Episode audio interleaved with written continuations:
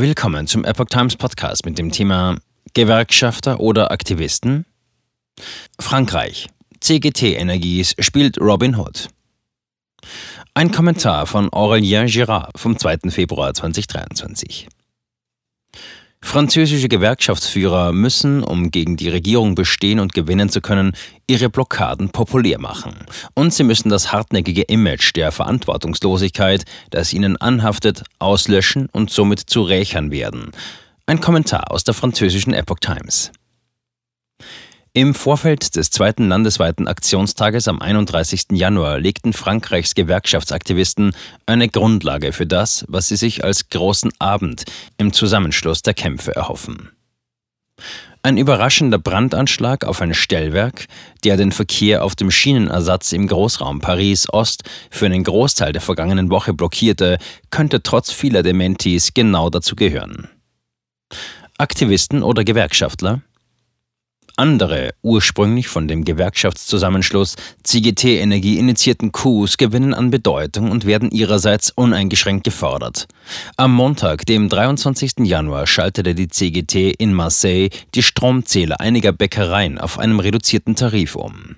Die Aktion, die als solidarisch mit Handwerkern in großen Schwierigkeiten gewertet wird, fand in den sozialen Netzwerken Beifall. Mehr brauchte es nicht, damit sich die Gewerkschaftsführung des Themas annahm.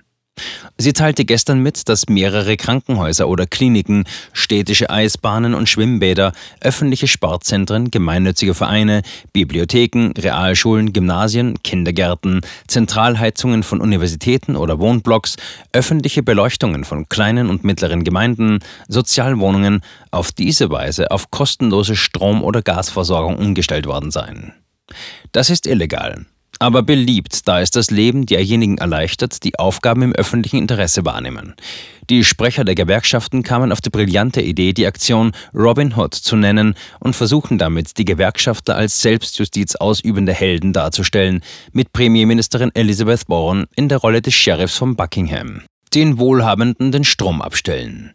Gegenüber RTL fügte Claude Martin, Bundessekretär der CGT der Mines et de l'Énergie, hinzu, dass die Aktionen auch denjenigen wieder vollen Zugang zu Strom oder Gas verschaffen würden, deren Verträge aufgrund von Nichtzahlungen ausgesetzt worden waren und die daher nur eine minimale Stromversorgung hatten. Der Generalsekretär der linksradikalen Gewerkschaft, Philippe Martinez, schloss den Kreis, indem er ankündigte, dass seine Aktivisten den Wohlhabenden den Strom abstellen würden und nannte als Beispiel die Familie Bollore, die nicht nur den Fehler hat, reich zu sein, sondern auch an Gott zu glauben. Diese Aktion, ihre Beweggründe wie auch die Reaktionen, die sie hervorrufen, sind besonders interessant zu beobachten, da sie ungeschönt die Abneigung der Franzosen gegen die sogenannte repräsentative Demokratie aufzeigen. Man hat den romantischen Wunsch, diese Menschen zu unterstützen, die beschließen, etwas zu tun, ohne auf eine Genehmigung zu warten, ohne ein Formular auszufüllen, ohne dass eine Macht, zwar demokratisch gewählt, aber weitgehend diskreditiert, zu spät entscheidet, dass es dringend notwendig sei zu handeln. Diese aktuellen Ereignisse sind auch deshalb besonders aufschlussreich, weil sie die Formbarkeit unserer Ansichten demonstrieren.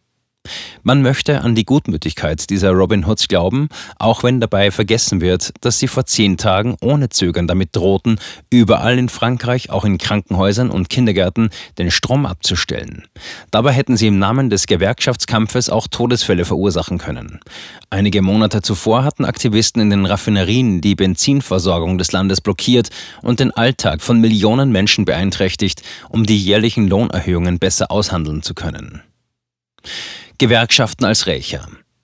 Die ersten Beschäftigten im Energiesektor, die einzeln oder in kleinen Gruppen beschlossen, Menschen in Not bessere Stromtarife zu verschaffen, taten etwas Illegales, vielleicht wirklich aus Solidarität und sind deshalb kaum zu verurteilen.